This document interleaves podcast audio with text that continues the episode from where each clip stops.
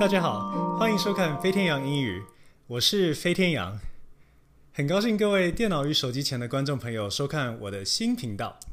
这次因为美国新冠病毒疫情非常惨重，蔓延了大概三个多月，还是无法控制，所以各行各业处处都得停工，我们学校也不例外。所以非常虽然非常庆幸自己在这种危急的经济状况之下还能够持续拥有收入，但是也因为没有办法真的进实验室工作，所以就多出了一些时间。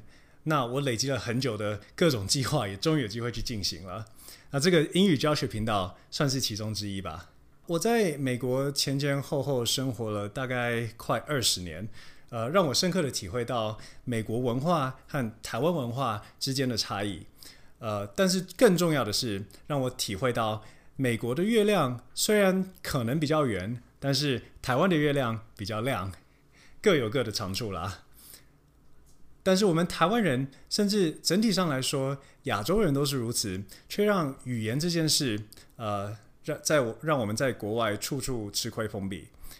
更吊诡的是，其实我们英语实力很不错，拜托我们从国中。呃，甚至小学开始都一直上英文课，一直上到大一都还有必修的英文课。那我们的英文会差到哪里去吗？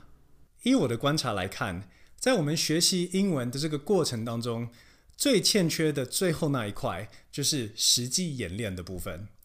我们其实拥有足够的词汇量和文法相关背景知识，但是我们对于最后那一步，也就是语言的输出。就是用英文表达出内心深处的话，却很少有机会实际演练。假设我的观察是对的，那依我来看，阻碍我们有效的使用英语沟通的主要原因有三个，那就是文化上的差异、谈话的内容，以及说英文的时候的发音和句子的韵律。所以，飞天羊英语频道的主要目的是针对以上三点。帮助各位进一步了解美国文化，以借此增进英语对话能力。所以，请跟着飞天羊，让我们一起来把最后那一块给补上吧。非常感谢各位收看飞天羊英语频道的首支影片，敬请期待下一集讨论的第一个主题——上馆子。飞天羊下台鞠躬。